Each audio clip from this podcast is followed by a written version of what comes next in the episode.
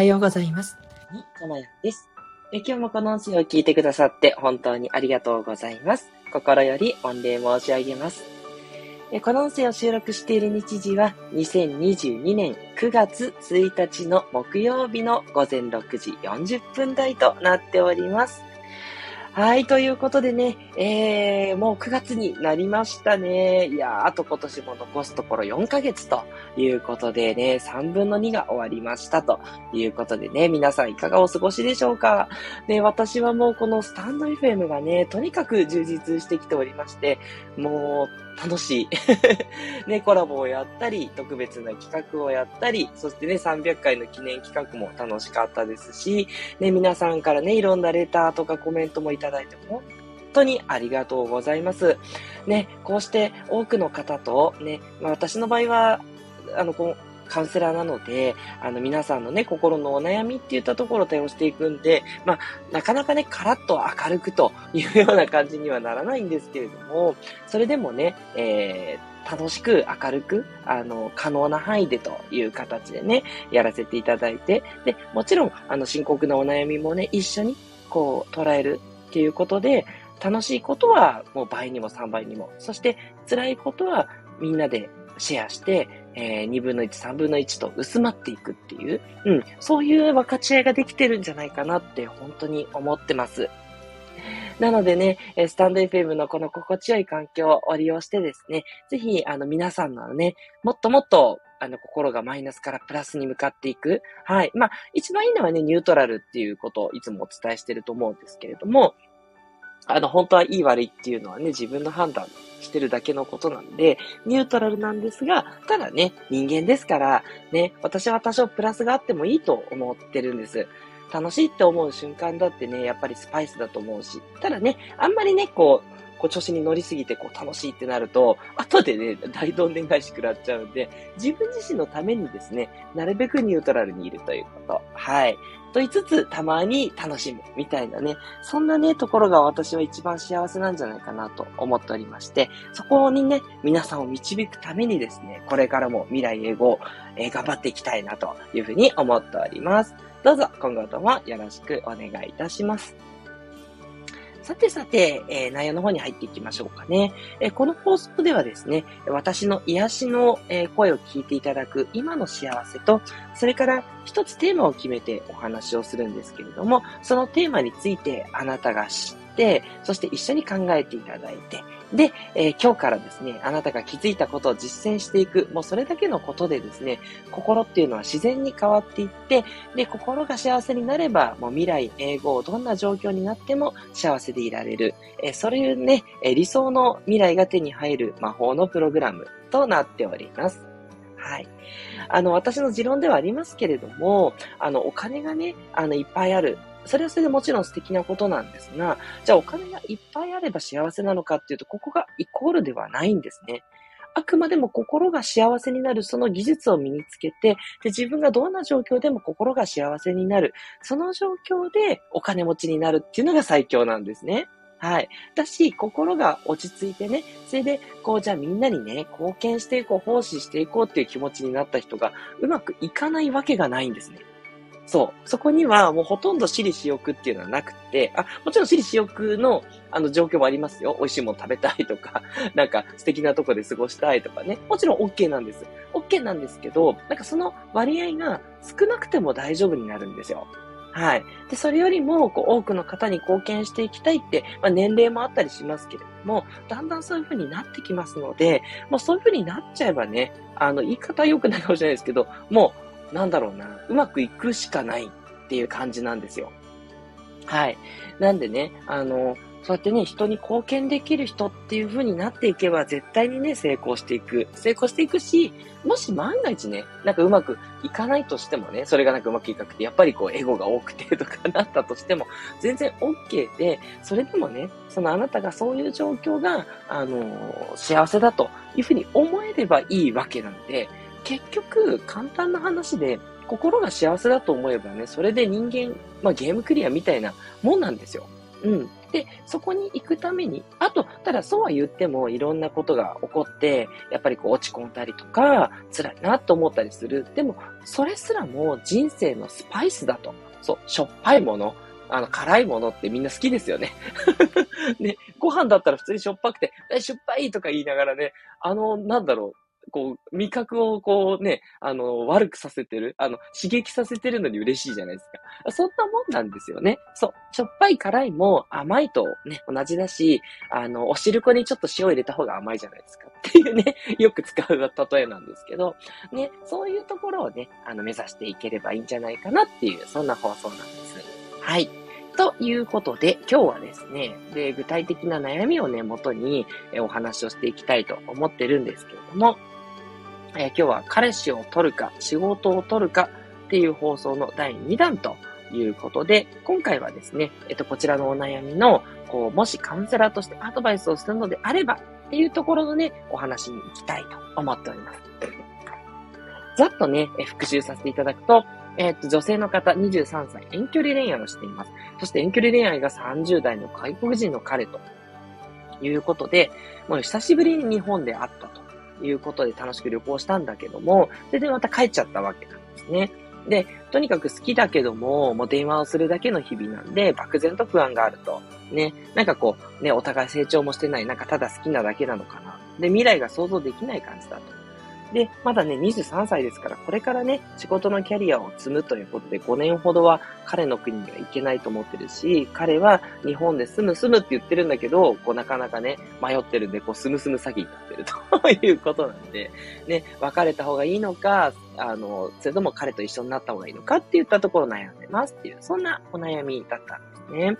はい。で、これについてね、あなただったらどういうふうにアドバイスするか。もし、あなた自身が同じようなね、恋愛と仕事。まあ、もしね、あの、ちょっと年齢いってらっしゃる方でも、例えば、不倫している女性と一緒になるべきか、元の元座屋に収まるべきかっていうことでね、悩んでる方とかももしかしたらいらっしゃるかもしれないですね。はい。人間ですからね、もう本当に、あの、正直にね、現実を見るしかなくって、やっぱり男性って複数の女性とやっぱり関係を持ちやすい生き物です。だし、あの、最近は女性もね、肉食の方多いですから、女性の方でね、もう積極的にね、あの、複数の殿方とですね、あの、まぐわうという方もね、結構いらっしゃいます。うん。で、わ、いい悪いではないんですね。もう、これは人間の差がというか、人間だって動物なので、そういう面があるというふうに私は思ってます。私自身は全くね、あの、そういったことに興味がないというか、こうそういうことよりも、こう、いかにね、皆さんの心を癒すかということに、こう、すごく興味が、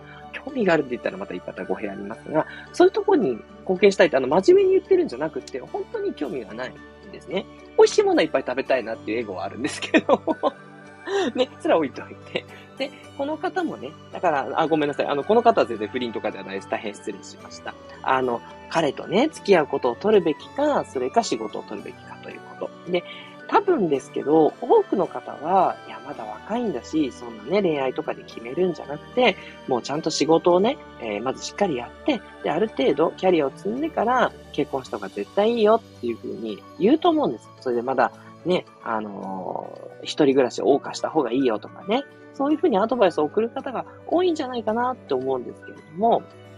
じゃあ、カウンセラー視点でというか、じゃあ、カマヤン視点でいけばね、この方にどうアドバイスするか。これは皆さんにもね、少しご参考になるんじゃないかなと思うアドバイスになるんですけれども、結局、あの、そういうふうにもう割り切って仕事だっていうふうになれば、多分迷わないと思うんですよ。うん、昨日もちょっと言いましたけどね。で、あの、女性の方なのでね、現実を見てますから、やっぱりね、女性は現実を見る。男性は夢を見る生き物。これは多くの人に当てはまります。もちろん決めつけてはいけない部分ですけれども、あの、こんなね、現実をね、しっかりと向き合えるような女性かどうかわかりませんが、そうだとしたらですね、それでも悩むってことはやっぱり本当にすごく愛してらっしゃるんだと私は思うんですよ。だからすごく尊いなというふうに思っていてですね。で、この問題を結局、えっ、と、決めるのはやっぱりこのご自身なんですね。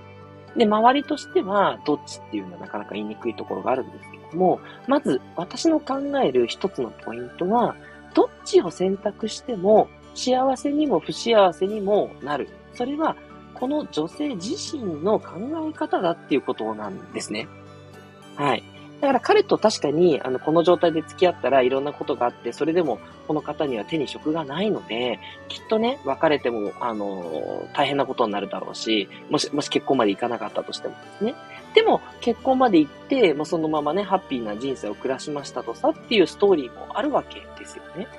なので、本当に好きなのであれば、このタイミングで結婚してしまうっていう手もありはありなんです。で、もし、もしですよ、あの、今から言うのも縁起は悪いですが、罰がついたとしても、また別の人とやり直すっていうことが、この方が前向きに捉えられればいい話なので、あの、基本的にその恋愛を取るっていうのも OK ですし、当然多くの方がアドバイスするであろう、いやいや仕事をまずきっちりやったらっていうアドバイスももちろん正解なんですね。その場合は彼と別れたことでた多分心は傷つくんですけれども、でもその傷ついた心を持って、でも私は仕事を選んだんだっていうことで、きっと仕事に打ち込めると思うんです。だって大好きなね、彼を傷つけてまでね、あの、この方は恋愛を振り切って仕事を選ぶわけですよね。それなのに片手間に仕事をするってわけにはやっぱりいかないと思うんですよ。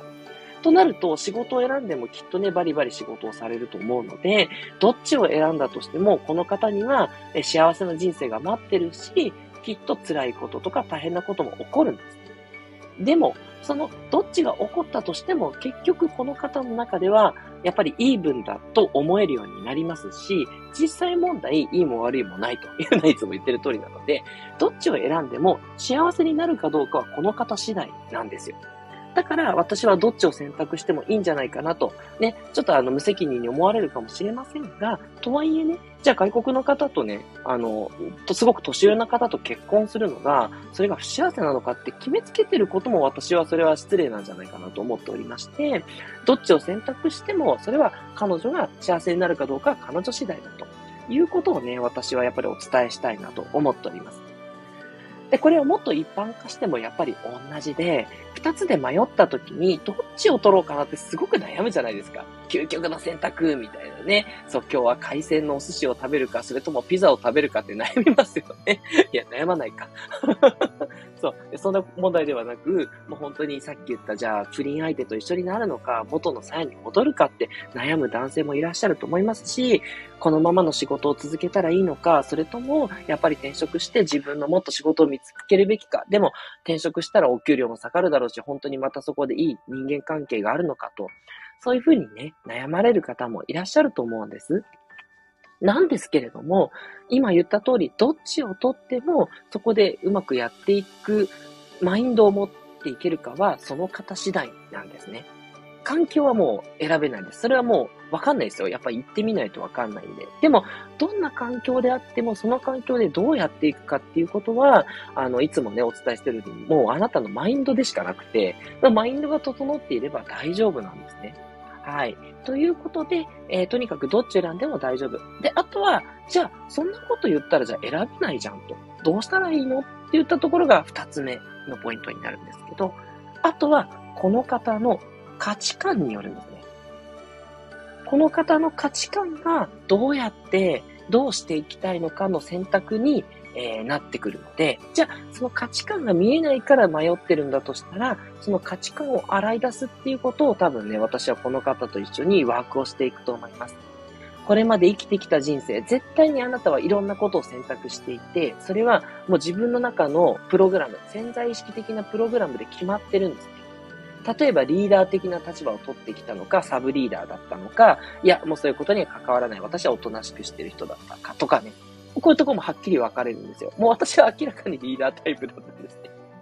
明らかにって分かる回なんですけど、あの、もう何かあったら、はいって言ってね、手を挙げて、そう、あの、空気とか一切読まないタイプなんで、もうバッて言ってね、委員会とか、なんとか、なんとか長とかね、なんとかリーダーとか絶対やるタイプだったんですよ。まあ、そういうのやって仕切るの大好きだったんで、まあ、変人といえば変人なんですけど、なんかね、もうそういう、そういう差がです。でもね、多くの方は、もう絶対目立ちたくない、もう絶対何もしたくないっていうタイプの方多かったと思うんですよ。もうここで価値観が分かれてるんですね。私はリーダーになって、こう、先導していく立場を取りたいっていうタイプ。自分が別に、あの、優秀だとかそういうふうに思ってなくて、ただ単にやりたいんですよ。で、他の方はやりたくないんですね。フォロワーでいたいと。つまり、あの、何かあったら、もう、あんまりもうとにかく余計なことはしょいたくない。面倒なことはしたくないから、あの、メンバーで行きたいんだと。で、どっちがいい悪いはないんですよ。自分がどういう価値観で生きてるのかっていう一つ。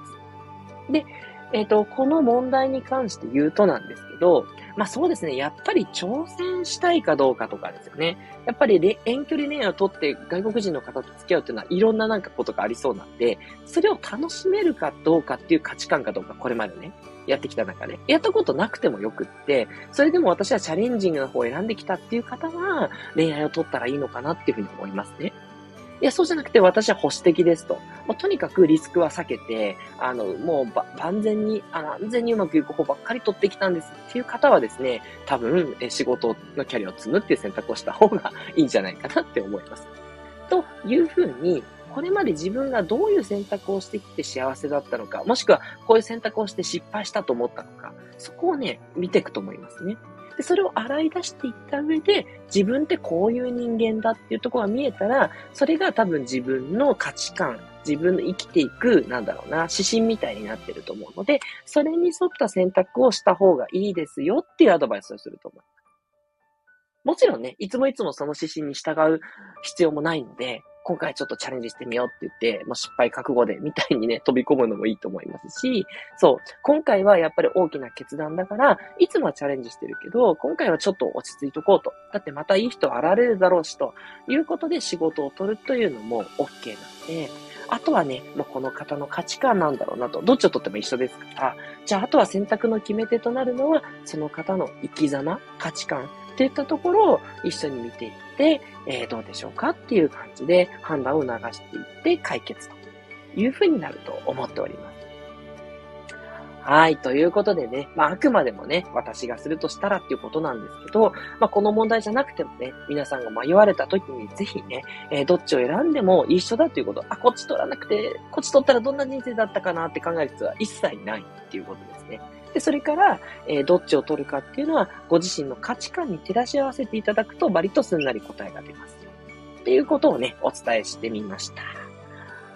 はい。ということで、今日の放送いかがでしたでしょうか？ね、すごいためになったよっていう方はいいねをね。それから、いやー、まあ、全然役に立たなかったなっていう方はね、えー、コメントでですね、えー、批判的なコメントをいただければというふうに思っております。またね、あの、計算を積ませていただきたいと思っております。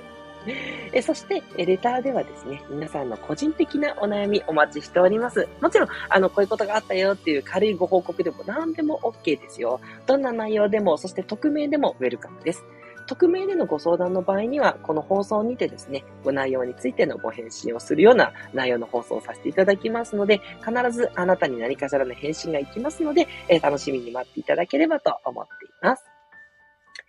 はい。では、あとは皆さんからいただいたコメントを読んでいきましょう。今日もね、読書語りの鉄人哲也さんからたくさんコメントいただきました。ありがとうございます。ね、あの、どれか拾って読んでいただいていいですよって言われてるんですけどね、つい全部読みたくなっちゃうんで、ちょっと今日はピックアップしていきましょうかね。はい。えーとですね、そしたらですね、えっと、二つ目かな。え、家庭のための仕事。しかしそれは仕事をないがしろにしているわけではなく、仕事には責任を持ってやる。ただし、時間を区切る考え方を自ら持つことで、実はそれが仕事と家庭のバランスを良くする考え方なのかも。日本は家庭を選ぶと仕事を諦めなければという風潮が強いので、そもそもバランス取るのが大変ということでいただきました。そうなんですよ。いや、本当にね、あの、どっちを取るかってやっぱなりがちなんですけど、ね、やっぱ最近は本当にありがたいことにテレワークという選択肢が出てきましたので、家で仕事をしやすくなりました。はい。私はあの IT 系企業に勤めてるので、もうほぼ毎日テレワークです。どうしてもね、ハンコが必要とか、そういう時だけ出社するんですけど、未だにハンコですよ。ね。本当にこう、しかも IT 系企業なのに、つって古臭っなってね、思ってるんですけどね。もう私もね、匿名で、あの、ね、あの、ペンネームで活動してるからこうやって言っちゃうんですけどね、もう本当に日本企業の体質は古い。ね、もうはっきり言います。もうこれね、あの若い人に希望をなくしたら申し訳ないんですけど、まあそこをね、ちょっとずつでも変えていこうだし、まあコロナのおかげと言ったら大変、あの、もうね、批判も受けると思うんですけど、そのおかげですごくテレワークが進みましたから、あの、家庭のね、あの、子育てとかが本当にやりやすいです。あの、家事とか育児で、ね、抜けてる時間は勤務してない時間として報告するだけで私の会社は良くて、まあ、その辺はね、うちの会社すごく柔軟なんですけど、だから子供たちの世話をして、で、終わったらすぐ仕事して、で、また子供たちにお風呂入れたりとかして、また仕事して、って感じでね、